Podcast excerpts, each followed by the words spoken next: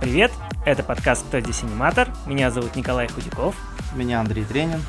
Мы уже три года организовываем мероприятия «Слет аниматоров», изучаем рынок анимации и следим за трендами. В подкаст мы приглашаем профессионалов из индустрии и расспрашиваем их о том, как делают мультфильмы. Партнер подкаста «Школа анимации» animationschool.ru – это тоже наш проект. Сегодня у нас в гостях Дарья Давыдова, генеральный директор студии «Петербург». Дарья, добрый день. Добрый день. Мы сегодня будем говорить о проектах студии Петербург, э, о работе аниматоров на смешариках и на других проектах студии, э, и постараемся узнать, э, кто же такой продюсер. Это такая тема извечная у нас в индустрии. Вот, но для начала, по традиции, у меня вопрос к тебе, Андрей. Кто такой, в твоем понимании, продюсер? Ну, в целом, продюсер для меня очень растянутое понятие продюсеры бывают линейные, продюсеры бывают просто продюсеры. А, большому счету, я немножко разобрался, мне кажется, и понял, что именно тот самый продюсер, который а, продюсер-продюсер, это тот человек, который использует реальные возможности и создает возможную реальность. То есть он использует какие-то ресурсы, а, оценивает их. Это могут быть связи, это могут быть э, финансовые, может быть, э, ресурсы. И из них создает ту реальность, а, которую он хочет. Может быть, это какой-то проект, фильм или, я не знаю, может быть, даже построить дом, это тоже можно его спродюсировать сначала. Поэтому, мне кажется, реальный продюсер – это тот, который реальные возможности превращает в возможную реальность. Вот примерно такое понимание у меня. Окей, okay. uh, у меня, uh, для меня продюсер – это менеджер. Я вот так рассуждал тоже об этом. Мне кажется, что продюсер равно менеджер, но просто именно в индустрии производства контента. Вот. У меня как-то так в голове ложилось. То есть, ну, есть там бизнесы, которые не связаны контент, с контентом, там управляющие единицы называются мен, ну, менеджер, менеджмент. А почему-то у нас так повелось, что это продюсеры. Вот. Мы сегодня у Дарьи уточним, ну, я думаю, что она прокомментирует еще. Мы ближе к концу будем говорить о работе продюсера вообще. Вот. И я думаю, что Дарья нам а, все раз, по полочкам раз, раскидает. Вот. Ну, я предлагаю начать тогда уже задавать наши вопросы. И, ну, и хотелось бы начать с того, вообще с истории студии. Расскажите, пожалуйста, Дарья, как вообще зародилась студия и как, как родился ваш самый популярный проект «Смешарики»? Ну, смотрите, студия Петербург, она была основана в 2003 году, а, а сам проект «Смешарики», он родился немного э, ранее этого, я бы, наверное, назвала это 2000-2001 год. То есть, в принципе, в этом году проекту «Смешарики», если так, неофициально исполняется как раз 20 лет. Но если говорить именно про производство, про, э, как бы именно, он, будет в каком? В 23 году 20 лет. Но неофициально 20 лет в этом году. Потому что именно в 2000 году Салават Шейхинуров и Илья Попов, они придумали как раз персонажи, которые легли в основу смешариков. А, и скажем так, это не подразумевалось изначально создание анимационного мультфильма, это была дизайнерская разработка для студии, э, для шоколадной фабрики, и нужна была обложка для шоколадных конфет. И вот тогда у Салавата родились вот эти персонажи, которые легли в основу. Там был у нас и гусь, и, по-моему, даже бычок был, а, но когда Илья их увидел, он решил, что не надо их отдавать совершенно шоколадной фабрике, нужно заняться ими самим. И, собственно, дальше Салават начал разрабатывать более подробно а, смешариков, и вот появились а, по прошествии нескольких лет как раз те образы, которые мы, а, скажем так, наблюдаем практически сейчас. Конечно, с 2003 года образы м, развивались, деформировались, и если сравнить там серию «Скамейка» с тем, что мы сейчас делаем, то есть э, это значительно отличается. То есть, ну, любой аниматор это увидит. И по анимации, и художник увидит по фонам. То есть это отличает. Дальше, на самом деле, после рождения персонажей э, Илья начал собирать команду, и э, приш, э, пришли как раз и Денис Чернов, который до сих пор является ведущим режиссером проекта «Смешарики», и Анатолий Прохоров, который стал художественным руководителем проекта, и который до сих пор с нами как раз и принимает участие в проекте «Смешарики», который помог его вот сейчас возродить наравне с Денисом.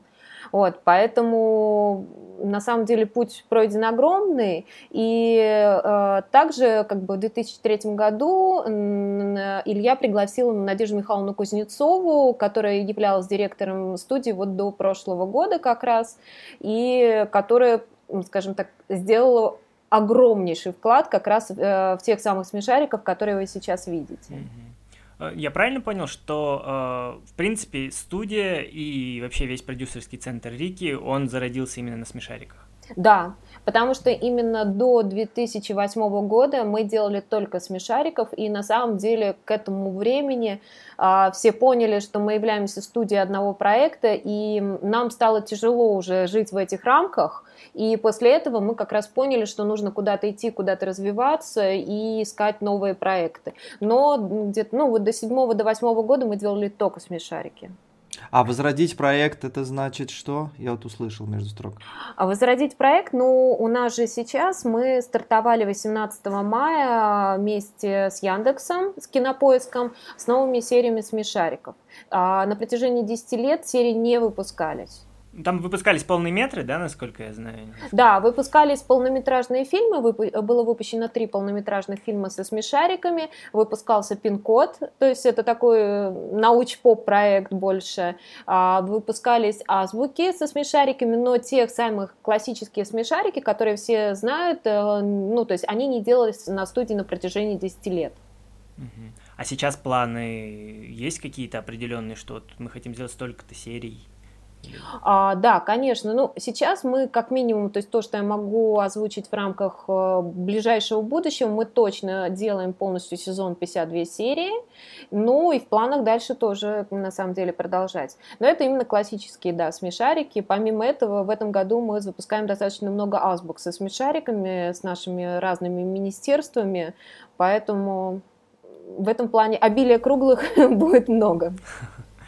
Здорово. Вообще э, у нас э, в сообществе, вот именно в профессиональном, очень тепло люди восприняли то, что вот вы перезапускаете проект, мы размещали вакансии ваши, и прям, я думаю, что ни на одни вакансии, ни на одну вакансию за последнее время такого положительного отклика не было. Ну, очень проект сидит э, Ой, в сердцах здорово. аниматоров, да.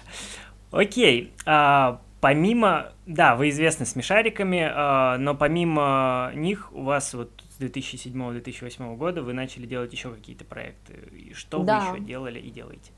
Ну, смотрите, у нас есть помимо этого проект Тима Тома. Это проект 3D э, про слоненка и бегемотика и проект друзей.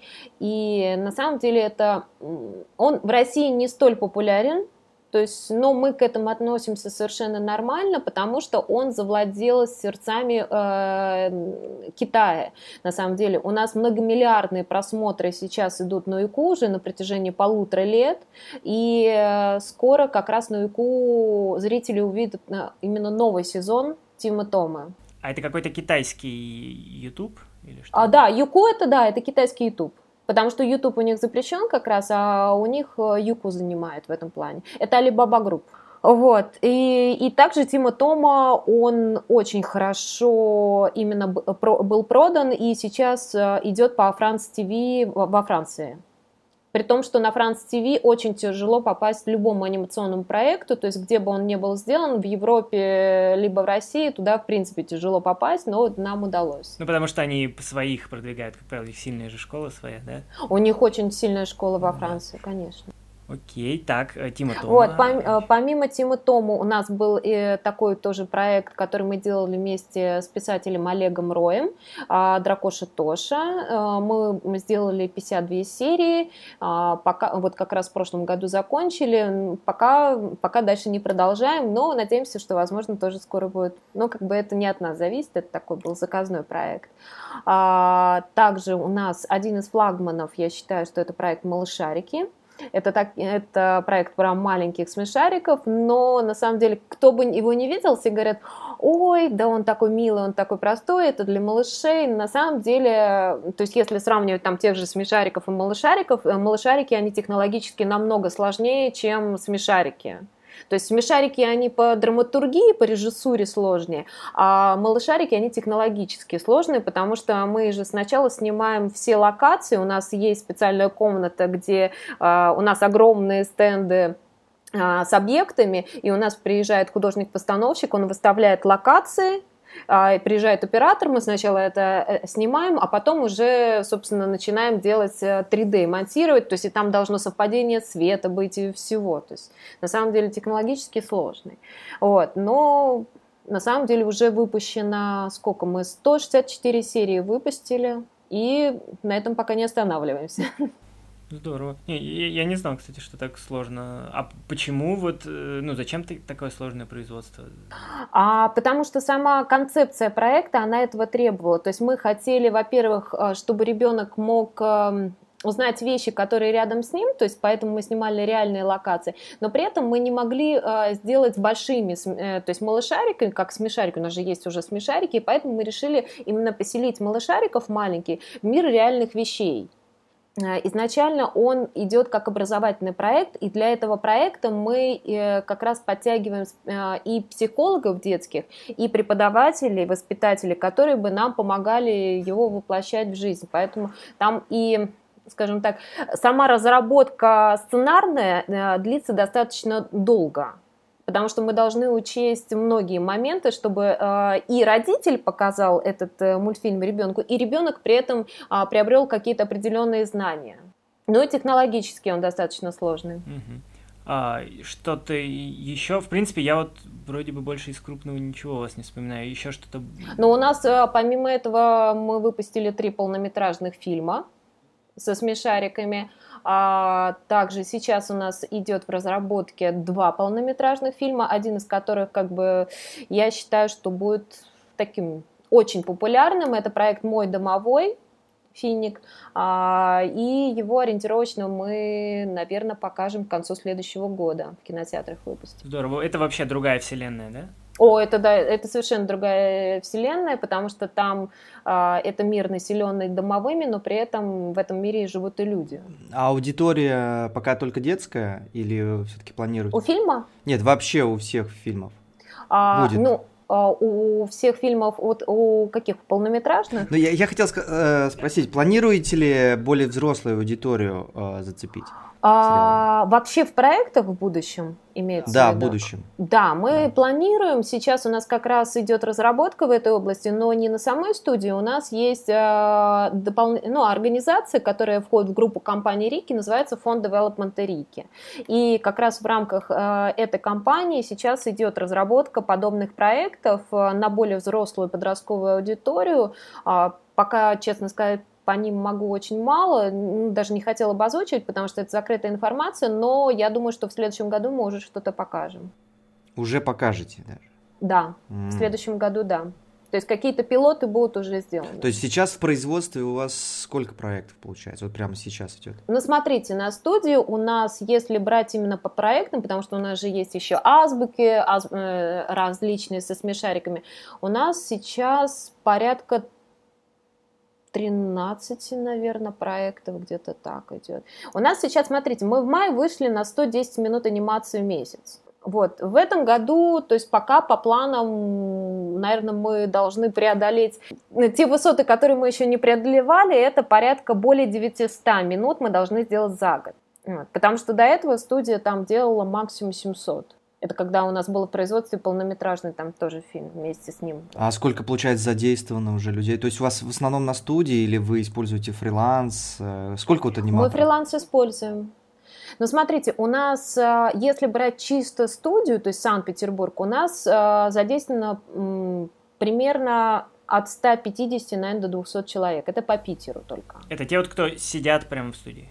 Не-не-не, мы не, мы не всех сажаем, то есть, опять же, на студию, потому что есть ребята, особенно в связи с тем, что случилось в этом году, э, все ушли на удаленку, на самом деле мы заметили тенденцию, что очень много людей э, хочет остаться на удаленке, и мы видим, что это продуктивно на самом деле.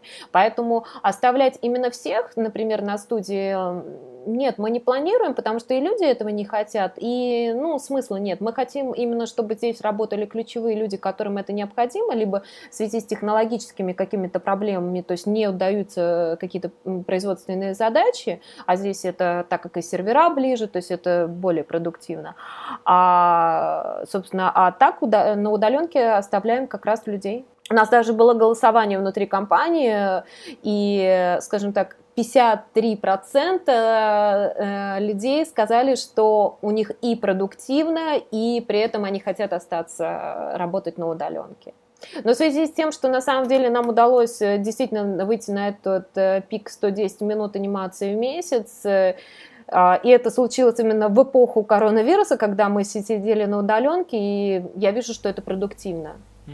А получается, эти все люди до вируса, они все-таки были в студии? Большинство, да, да, сидело. Не, у нас все равно 150, это, смотрите, это, например, с режиссерами, это со сценаристами. А, эти люди не сидят в офисе. То есть они приходящие на отсмотр материалов, там обсудить что-то. А аниматоров примерно сколько из этих 150? А, наверное, порядка Сейчас вспомним. Ну, наверное, порядка 50-60 есть. Вот эти 53% как раз они захотели сидеть дома. Ну да. Так, окей. Вот, кстати, про коронавирус очень интересно, про удаленку. Получается, что, да, вас сильно это поменяло, да, ваш подход. А это всех поменяло. У нас в компании как бы вообще ничего не поменялось, потому что мы как были все на удаленке, так и остались. И когда там кто-то говорил о том, что, ох, как не, неожиданно подмечал плюсы удаленки, мы так думали, ну, по-моему, это очевидно, по-нашему это очевидно вообще-то было. А, но помимо вот этих 150, которые до этого сидели в Питере, а сейчас частично на удаленку пришли, есть еще какие-то удаленные сотрудники по России или как? А, у нас есть партнеры, которые нам помогают именно по анимации. Это, эти партнеры сидят и в Самаре, и на Украине тоже. То есть в этом плане мы как бы скажем так, выбираем направление э, по расширению студии, но не в рамках э, собственных как бы стен, э, чтобы мы в любой момент могли и сжиматься, и расширяться. То есть мы э, именно сейчас нацелены иметь как можно больше контактов именно с удаленными студиями, чтобы мы могли более планомерно, опять же, даже распределять задачи. Сейчас эпоха артелей художественных будет, наверное. Да, да, Когда да. маленькие мини-команды в разных городах России будут открывать свои типа филиалы там работать на смешарики, там, еще на какие-то ну, другие ну, проекты. Мы вообще, наверное, скоро будем пропагандировать у себя в сообществе тоже эту идею, пока как бы не знаю как, но, наверное, уже стоит, потому что мы вот от больш... огромного количества уже продюсеров, вот с кем не встречаемся, в принципе, практически все говорят, у кого есть большие объемы, говорят, что нам, в принципе, удобнее работать с командами, с готовыми, чем, ну вот если говорить про фриланс особенно, да, когда отдаются какие-то куски анимации на фриланс, что удобнее работать с командой, где один человек, с которым взаимодействует, взаимодействует, ну, студия взаимодействует, да, условно, какой-то менеджер, ну вот, и через него уже, чтобы, ну, в общем, проще коммуницировать. Э, конечно, конечно. Чем э, с кучей фрилансеров, это точно, потому что с учетом того, что вот у нас огромные объемы, у меня там есть один менеджер анимации на студии, который раньше закрывал это все. Сейчас я понимаю, что если у нас станет там еще плюсом там 50 фрилансеров, то это как должен рабочий день даже проходить у этого человека на самом деле.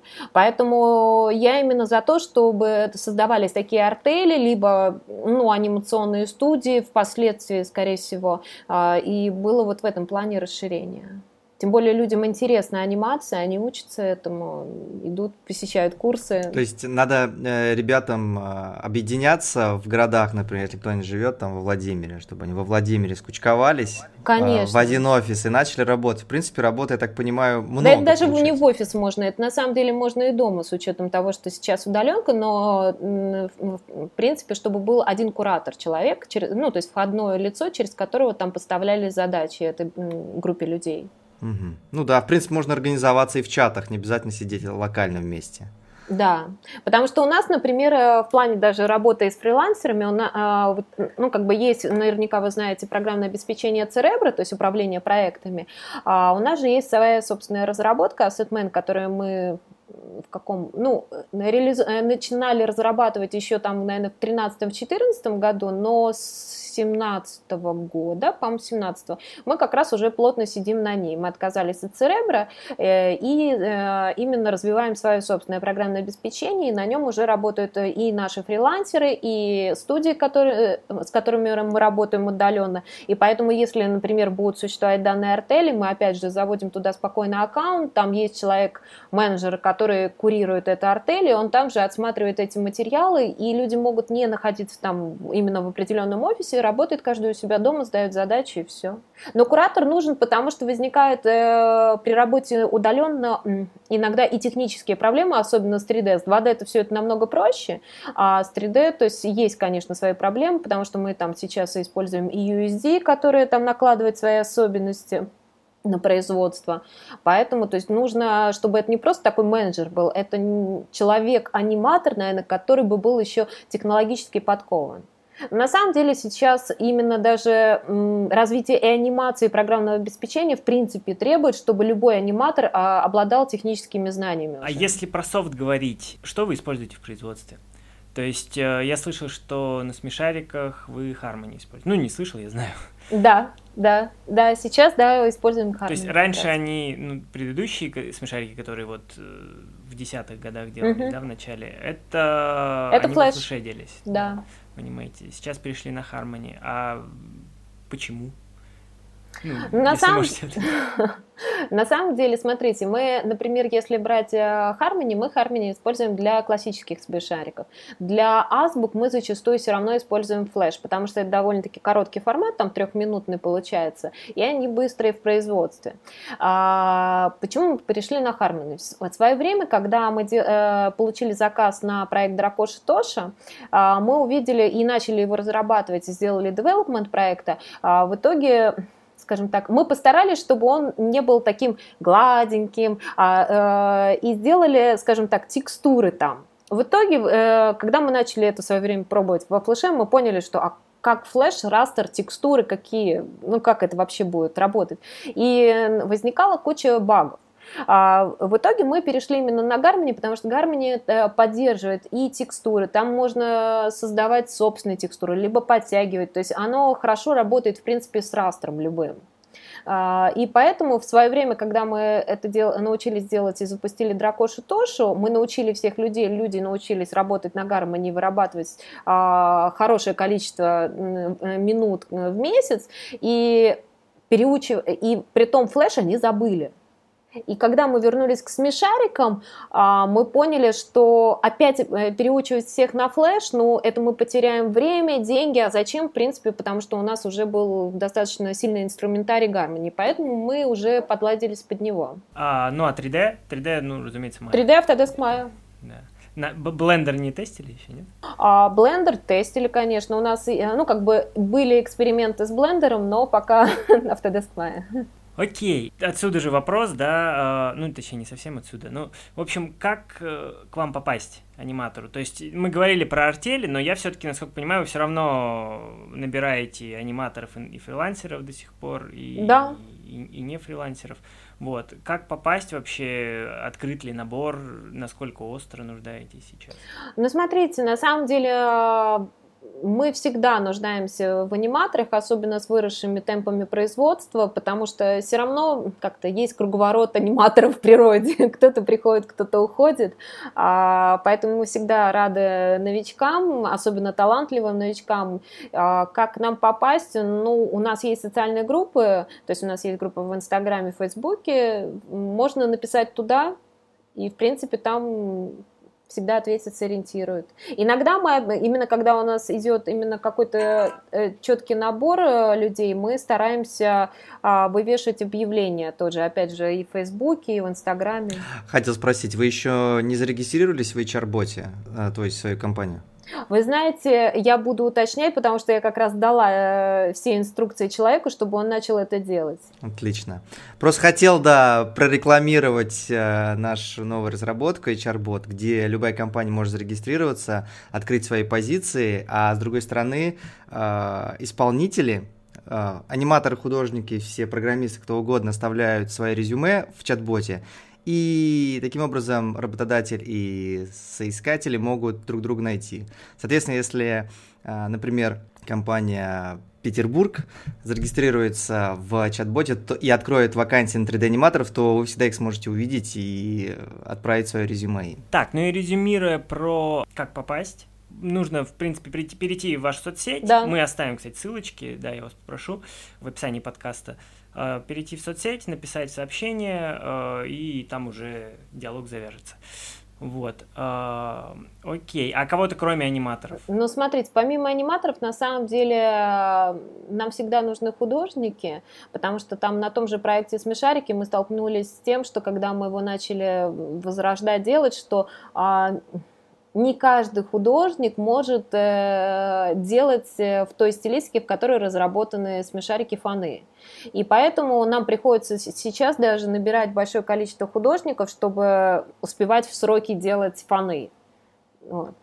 Соответственно, художники мы, художников мы набираем. Нас интересует именно даже для развития компании, например, художники по персонажам. Потому что я считаю, что это вообще единичные бриллианты, которые встречаются не только в нашей стране, но и в других странах, кто умеет именно работать а, по персонажам. Поэтому то есть художников по персонажам мы тоже все время ждем. А, помимо этого, вот недавно у нас как раз был набор, а, нам нужны были сборщики локаций, осветители. То есть на самом деле мы все время то есть, э, осуществляем какой-то подбор персонала. А где-то есть это, может, на сайте или где-то можно следить вот, за динамикой появления? А, на самом деле у нас отдел персонала все время на HeadHunter размещает вакансии.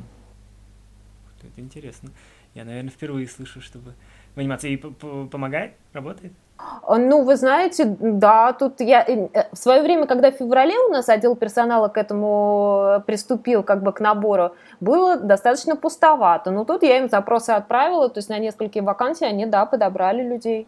А на какие позиции в основном административные или именно... Нет, мне тут как раз, э, то есть визуализаторы, осветители оттуда mm-hmm. с HeadHunter привели. Mm-hmm. Андрей, Headhunter с HR-ботом конкурирует, Я даже была удивлена. Окей. А, ну еще по студии вопрос. Недавно мы узнали про, о том, что, по-моему, это по зим, в конце зимы было, что группа компании Рики э, полностью завладела студией Аэроплан, там приобрела контрольный пакет акций. Uh-huh. Это что-то для вас изменило, вот как для студии Петербург? То есть я так эту структуру вижу. Есть э, группа компании Рики, головная, ну да, головная там продюсерский центр, uh-huh. вот студия Петербург там же, uh-huh. вот. А, и сейчас туда же вошла а, студия Аэроплан которая известна фиксиками, кто не знает. Да. Мы, в принципе, пару выпусков назад общались с режиссером э, Фиксиков, с Иваном Шонкиным. Он тоже у него, ему задавали вопрос, он сказал, что пока вроде бы с их стороны ничего не поменялось. Вот. Э, с вашей стороны, может быть, есть какие-то планы объединения вселенных, там, Фиксиков и Смешариков или что-то, совместные проекты какие-то? Нет, вы знаете, э, мы работаем именно как отдельные структуры сейчас. Единственный момент, по которому мы соприкасаемся, это, наверное, обмен знаниями. То есть кто чего достиг, кто в чем силен, и на самом деле это здорово, потому что теперь мы в одной группе компаний, и мы можем спокойно это делать, не нарушая никаких NDA. вот. Поэтому так. А так каждый работает над своими собственными проектами. Ну, Понятно. В творческом плане, в общем, ничего сильного это не... Нет, нет, нет, ну, не поменялось. Окей, а, давайте теперь поговорим про продюсирование, то, что мы вначале затронули. Это уже, ну, тут скорее больше ваш личный опыт именно интересен. То есть, насколько я знаю, у вас э, довольно большой продюсерский опыт, то есть вы давно продюсер, правильно? Ну, смотрите, у меня, я бы не назвала его большим, честно, продюсерским опытом, потому что там большим продюсерским опытом, наверное, обладает у нас там Илья Попов, генеральный продюсер группы компаний. У меня он не такой большой, э, то есть у меня мой продюсерский опыт начался с проекта «Дракоши тоже», который я привела как раз э, в нашу компанию, и я занималась именно развитием и продюсированием его э, в рамках именно нашей компании, но внешним продюсированием все равно занимался там Олег Олег Рой. То есть, э, на самом деле, на тот момент, наверное, я выступала не знаю, даже, наверное, как э, смесь исполнительного продюсера с ассоциированным продюсером. Вот так вот. То есть, э, а дальше у нас был как раз проект, который, я думаю, что мы скоро тоже всем покажем, проект «Мой друг Панда», он назывался в свое, э, в свое время. Э, и на нем я тоже выступала продюсером именно исполнительным э, вместе с Надеждой Михайловной Кузнецовой. Вот. Э, и сейчас как раз его занимаюсь продюсированием и возобновлением работы работ по нему. А как значит ассоциированный? Вот я тоже. Я внешне понимаю, внешне понимаю, линейный понимаю. А я и внешне а вот... не понимаю. Можно про всех, пожалуйста? Смотрите, ассоциированный продюсер, он, в принципе, выступает по факту между двух огней. То есть есть э, компания, которая выполняет, например, заказ, и есть компания, которая делает заказ э, той компании. И то есть э, по факту ассоциированный он и также ассоциированный, то есть он помимо того, что улаживает вот эти вопросы между двумя компаниями, он также может, э, например, привести какой-то, э, сказать, а вот в той компании там что-то еще есть. То есть по факту он э, все время между там двух-трех огней находится и приводит какие-то а, дополнительные связи в связку и так двух компаний. То есть такой посредник по факту. Угу. А внешне, получается, это по связям, наверное, да, продюсер больше? Нет, смотрите, внешним я э, даже больше назвала это, наверное, это генеральный именно продюсер, то есть я немножко неправильный. Я имела в виду Олег Рой, он выступал именно генеральным продюсером Дракоши Тоши, и он занимался всеми э, внешними связями и развитием проекта. Вот. А также работа с лицензиатами, то есть он этим занимался. Ну и занимаются сейчас. А есть еще исполнительный продюсер? Это есть исполнительный продюсер, да. Есть исполнительный продюсер. Это тот, который а, по факту курирует. У нас это, ну, в группе компании это человек, который курирует и производство, но он курирует не с точки зрения производства, а для того, чтобы он понимает, что можно отослать запрос на производство, ему скажут, какие сроки, что будет сделано. Он понимает, как это а, донести там генеральному продюсеру, который осуществляет продажи. Также исполнительный продюсер вот в рамках нашей компании, например, он сотрудничает э, со сценаристами и режиссерами. То есть у нас в этом плане в свое время произошло разделение, и он э, за творческой частью тоже проекта следит, чтобы можно это было донести генеральному продюсеру. Потому что у генерального куча других забот, либо вообще продюсера проекта, он же занимается маркетингом в том числе, а исполнительный, он именно вот в производстве. Но при этом он как бы должен понимать, в какие сроки что можно заказать тому производство, а, реально ли там тоже сроки выполнения. То есть такой, опять же, находится между двух огней, только одно это продюсер проекта, либо генеральный продюсер, а второе это само производство, либо можно назвать там должность на производстве линейный продюсер. Потому что линейный продюсер, он же по факту является менеджером производственным. То есть, если сейчас попробовать собрать это все в кучку, то есть линейный продюсер, это который какими-то элементами производства внутри руководит. Да, это именно на производстве есть, человек. Есть э, выше него исполнительный, исполнительный продюсер, продюсер да. который руководит всем производством. А дальше, ну, не выше, наверное, уже как-то горизонтально, есть ассоциативный продюсер, который... Асо- э, ассоциированный продюсер, он бывает, ассоциированный он бывает на самом деле достаточно редко на проектах, то есть это такая редкая достаточно должность. То есть я бы даже, смотрите, назвала, то есть есть у нас, например, производство, то есть есть линейный продюсер на производстве. Рядом с ним есть исполнительный продюсер, то есть они, я бы их вот в этом плане уравнивала, потому что а, не исполнительный продюсер дает задачи там производству, производству, а он просто балансирует продюсера либо э, проекта, либо генерального продюсера с производством. То есть, по факту, он такой, как наравне идет с линейным продюсером вот в нашем именно производстве. Окей, okay. и сверху совсем это генеральный продюсер, да. но он занимается, он производством вообще не занимается, он больше именно как заработать денег с этого. Да, да. Вот, да. вот про это. Окей, то есть это уже прям бизнес-единица. Ну, значит, да, я немножко... Хотя, наверное, я примерно прав был, наверное, можно грубо сказать, что любой продюсер это менеджер. Просто, ну, в разных... То есть там, например, не знаю, генеральный директор в компании, исполнительный директор, там, ну, линейный директор такого нет, конечно, но... Это, короче, слой, слой менеджеров только выше, получается. Ну, нет, я бы все равно нет? так это не назвала, потому что продюсер, он занимается продюсированием, именно развитием проекта. То есть э, и развитием и с творческой точки зрения, и с точки зрения продаж. А менеджер проекта все-таки он э, следит за определенными процессами, за их выполнением, строит графики, то есть э, планирование и тому подобное. То есть, а, поэтому именно вот само понятие, то есть продюсера, это все-таки такое, я бы, наверное, назвала это а, то же самое, что менеджер, только более крупный, еще э, плюс к этому душу большую прикладывают, потому что творчество там есть. Да, окей. Ну вот да, наверное, вот этот творческий элемент, он добавляет отличие как раз от других бизнесов. Хорошо, Предположим, я человек, который хочет зайти в анимацию как в бизнес. То есть вот у меня есть там какая-то сумма денег, я хочу сделать мультфильм и заработать на нем. Вот. А что мне стоит знать в первую очередь? То есть, э, ну, меня, наверное, прежде всего, какие сложности меня ждут, э, я бы хотел узнать. Даже я могу предположить какие-то сложности. Первое, это вот как зарабатывать вообще на всем этом. Вот хотя бы примерно можете рассказать? Ну, как бы я так немножко мы представляем, но все равно всегда, даже мы когда свой проект делали, ну как, не делали, а мы планировали делать с Андреем свой проект там для Ютуба, мы что-то начали его разработку, но все уперлось в то, что настолько непонятно было, как с этого зарабатывать, что на этом мы и закончили. Вот. То есть первое, как зарабатывать на таком проекте и э, вообще, что с кадрами сейчас на рынке труда. То есть есть ощущение, что это тоже может быть проблемой. Ну, зарабатывать на любом анимационном проекте можно только продажами лицензий, в принципе, так или иначе. Либо это э, выпуск какой-то лицензионной продукции, либо это продажа прав, так или иначе. Вот, поэтому, то есть заработок э, именно на анимационном производстве только в этом плане. Поэтому вот если взять а, коммерческое кино, то есть, например, коммерческие сериалы и авторское кино, оно этим отличается, что а, по авторскому кино, то есть э, ты продашь, ну, кому-то ты продашь лицензию на показ, но это будет настолько минимальные деньги, все-таки это немножко другая отрасль. А, но никакой лицензионной продукции не будет, ничего. Поэтому именно если ты хочешь сделать хорошее коммерческое именно кино, ты должен изначально в него заложить все параметры того, чтобы потом это могло лицензироваться. А сколько примерно... Ну, то есть это же очень долгий процесс, да, именно получение первых денег.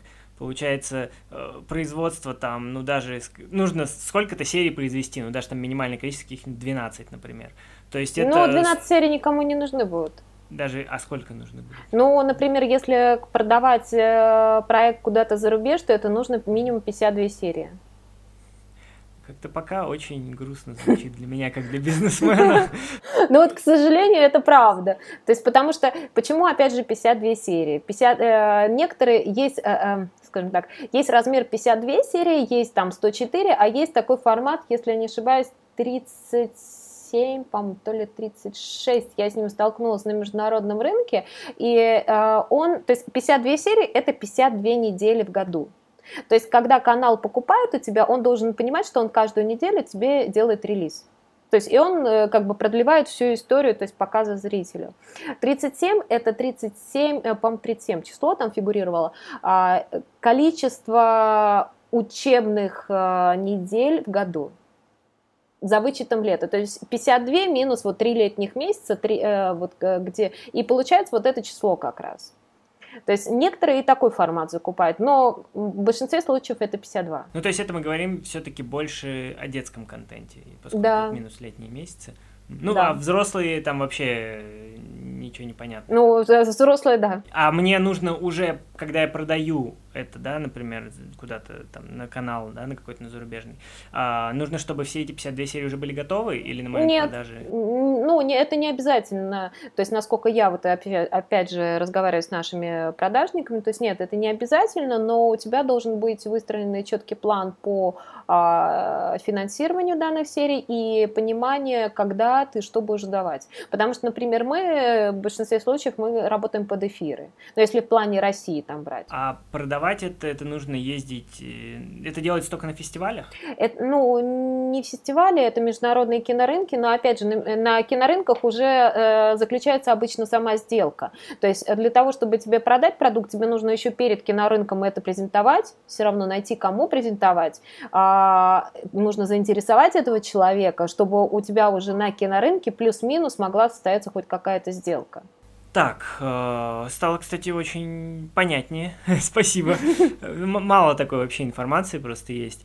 Э, мы, ну вот я, я впервые вот настолько Поэтому вот многие ездят от кинорынка к кинорынку, потому что ты приехал на один, например, кинорынок, с кем-то познакомился, там показал проект чуть-чуть, а потом дальше начинаешь как раз общаться. Например, а сделка совершается там на другом кинорынке. А много кинорынков вообще ну, нормальных, серьезных, на которые, которые в основном посещаются там? Ну, на самом деле у нас получается, ну, если брать э, начиная там, например, период с Нового года, это Kid Screen, который проходит в Америке. А дальше у нас получается мартовский МИП ТВ, но это чисто сериальная история. А если брать полнометражные фильмы, это Марш де фильм. В мае это Канский кинорынок. А дальше у нас Анси Мифа, это июнь.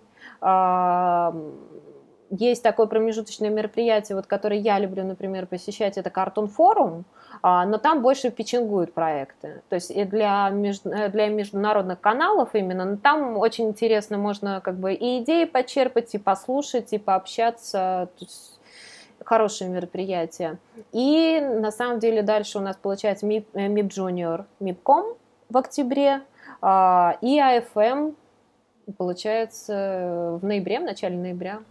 Получается, с одним и тем же продуктом, ну, ты, например, посещаешь все эти кинорынки, и есть возможность э, как бы продать лицензию на, на них? Да, да. То есть можно с одним и тем же продуктом ездить сначала на один, потом на второй, ну, потом на ты третий. так или иначе, когда ты ездишь с одного рынка на другой, ты собираешь какие-то отзывы, ты понимаешь, куда развивать продукт. То есть э, ты даже ездишь для того, чтобы а, выстроить правильное, ну не производство, а именно какую-то творческую составляющую, потому что можно, а, показав на начальном каком-то этапе проект, э, ты можешь собрать отзывы, ой, кто-то скажет там во Франции, а мне вот здесь вот это не нравится, потому потому-то, а этот скажет вот это. И ты поэтому ты понимаешь, куда даже двигаться. То есть это не а, только просто продажи, да, а это какой-то сбор э, информации для того, чтобы понять, как э, развить продукт в дальнейшем. И, в принципе, наверное, тенденции все видны сразу, да, да. на рынках. Да. Mm, здорово. Окей, а, допустим, э, ну вот за год, я вот решил сегодня, что я открываю студию, у меня есть много денег,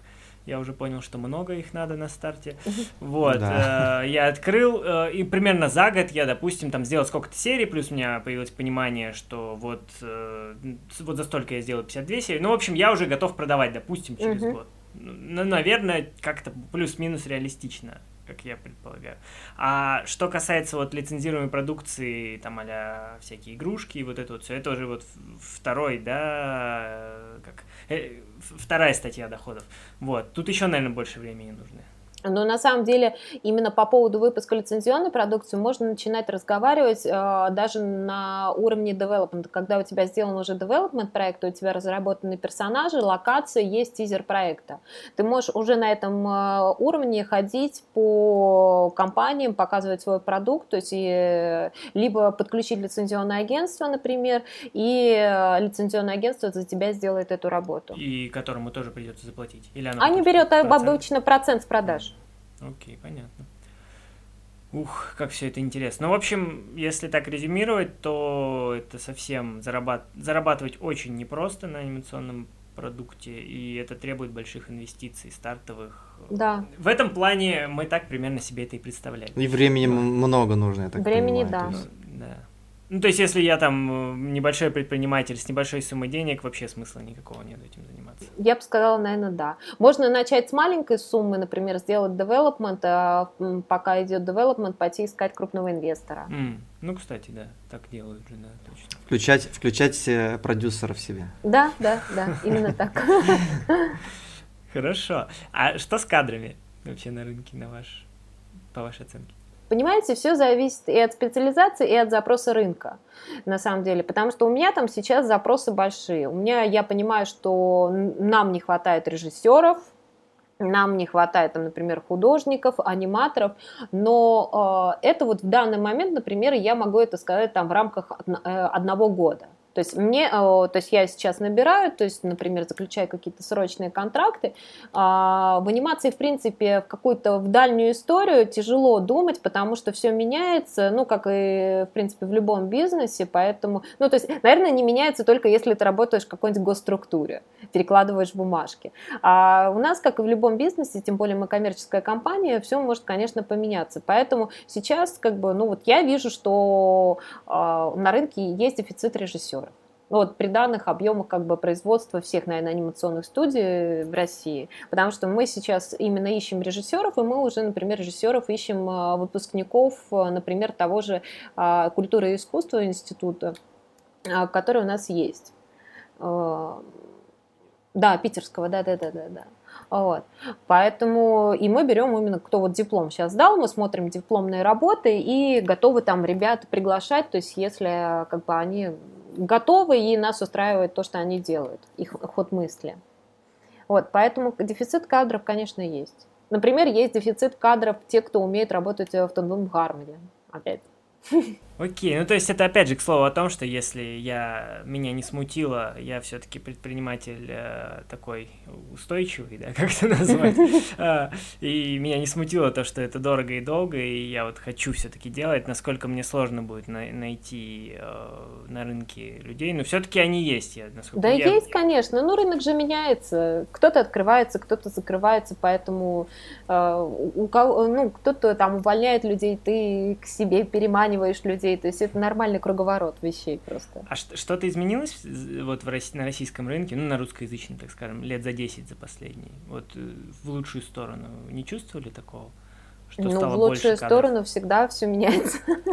Не, ну я имею в виду, что больше кадров стало, что вот не хватало, например, там в, в начале, в 2010-м, а сейчас э, более... Не, конечно, конечно, понимаете, развиваются технологии, люди видят это, они сами начинают учиться, развиваться, поэтому, конечно, и улучшение в качестве кадров стало, и, а, в принципе, людей больше. Даже если сравнить то, что там те объемы, которые мы делали в 2010 году, а сейчас, которые нам предстоят в этом году, и я понимаю, что в принципе, я, наверное, там справлюсь с этими объемами, то есть я найду под это людей, я понимаю, где расшириться, поэтому да, я бы, наверное, сказала, что да. Ситуация улучшилась. Я, я к чему это, да, я так без... Э, как, э, дал вот одно направление вопроса, что да, улучшилось же, вы же согласны с нами? Да. Просто у, на, у нас, э, да, есть такое тоже мнение, мы, вообще Андрей в свое время школу на этом и открыл, он там был 3D-аниматором и чувствовал, что вот вообще тотально не хватает аниматоров, и у нас сейчас ну, довольно много студентов учатся ежегодно, ежемесячно, и есть ощущение, что мы к этому руку mm-hmm. тоже небольшую приложили. Ну да. А, окей, мы, в принципе, подходим к концу уже, и напоследок я хотел такой вопрос вам задать, а, ну, общий такой. Что думаете о российской анимации, что с ней будет, что, что с ней сейчас, и она на подъеме она сейчас, или, в принципе, стагнирует, и да, какие тенденции? Ну, на самом деле у нас очень много талантливых людей, и, ну, именно я имею в виду в плане там производства. А, я бы, наверное, назвала, что есть общая проблема, но она не только российская, она проблема всего мира, то, что многие проекты повторяются, то есть, и чтобы встретить именно какой-то уникальный самородок проект, сейчас это проблема. Наверное, потому что там все начинают крутиться вокруг да около чего-то одного. То есть мне бы на самом деле хотелось, чтобы у нас в России возникало больше каких-то уникальных, интересных проектов. Ну, собственно, я бы этого пожелала всему миру. А, кстати, вот мне что-то вопрос так вдруг возник. А с э, кинорынками а, с, и в связи с пандемией э, ничего не изменилось особо? То есть это же получается только локально можно, да, продавать? Невозможно же это как-то онлайн делать. Не, ну смотрите, например... Э, Онлайн-кинорынок если... такой. Ну, вот сейчас проводят именно онлайн-кинорынок. Если брать там прошлую неделю, по-моему, сейчас еще не закончился, то есть было а, мероприятие как раз Анти-Мифа, и оно при, э, проходило в онлайн-формате.